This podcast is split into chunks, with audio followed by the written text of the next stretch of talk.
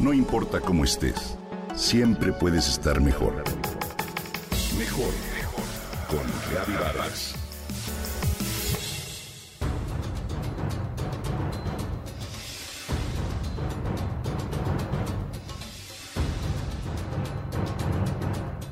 Diversos huracanes han tocado las tierras de nuestro país.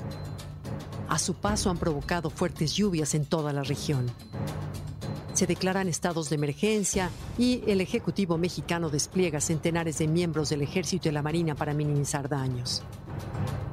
Cada año se forman huracanes sobre aguas cálidas tropicales de los océanos y sí, son uno de los fenómenos atmosféricos más devastadores que existen. Pueden generar condiciones meteorológicas extremas e inundaciones en los territorios.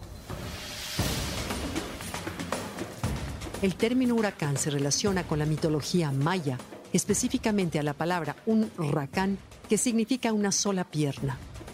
En castellano, un huracán es un movimiento de masas de aire que giran a gran velocidad, un conjunto de tormentas que vertical miden de 10 a 15 kilómetros. Sus efectos negativos dependen de la velocidad del viento y del tiempo de duración. En la historia de los huracanes, los más terribles son aquellos que han impactado viviendas y han dejado pérdidas humanas y económicas considerables, como son el huracán Gilberto en 1988, en México en Quintana Roo, y Katrina en 2005 en Nueva Orleans en Estados Unidos. Sin embargo, no todo es malo. Los huracanes son como los aires acondicionados para la atmósfera terrestre estabilizan la temperatura desde el Ecuador hasta los polos sur y norte, convirtiéndose en reguladores naturales del clima.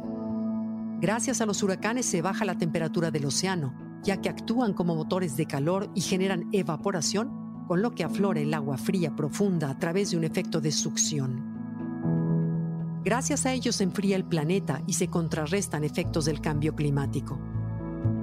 Al disminuir la temperatura del agua, se favorece la vida marina, los arrecifes, corales y peces.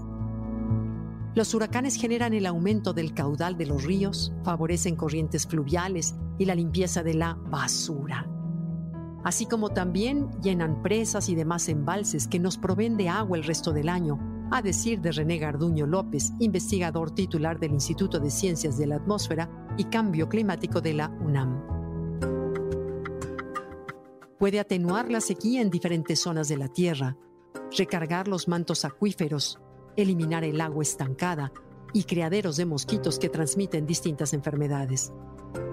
Gracias a la presencia de huracanes, se renuevan los bosques, pues los fuertes vientos derriban los árboles más débiles y ello facilita el crecimiento de otros más fuertes, así como la sostenibilidad y la generación de nuevos bosques. Los huracanes son parte importante del equilibrio del clima en el planeta Tierra. Refrescan la atmósfera y limpian el aire contaminado por los aerosoles.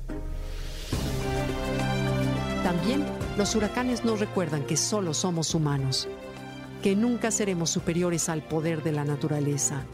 Ante la tragedia que generan, nos volvemos más solidarios, compartimos casa, damos ayuda al vecino y nos damos la mano.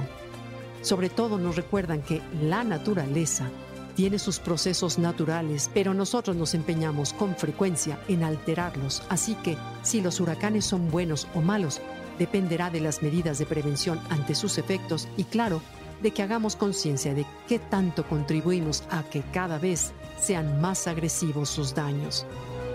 Ya que con el actual cambio climático, la deforestación, la pérdida de playas y manglares y la basura, solo incrementamos la posibilidad de considerarlos desastres naturales.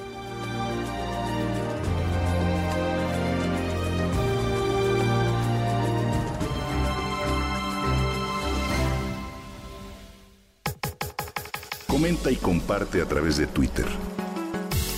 No importa cómo estés, siempre puedes estar mejor. Mejor, mejor, mejor. Con Gaby Vargas.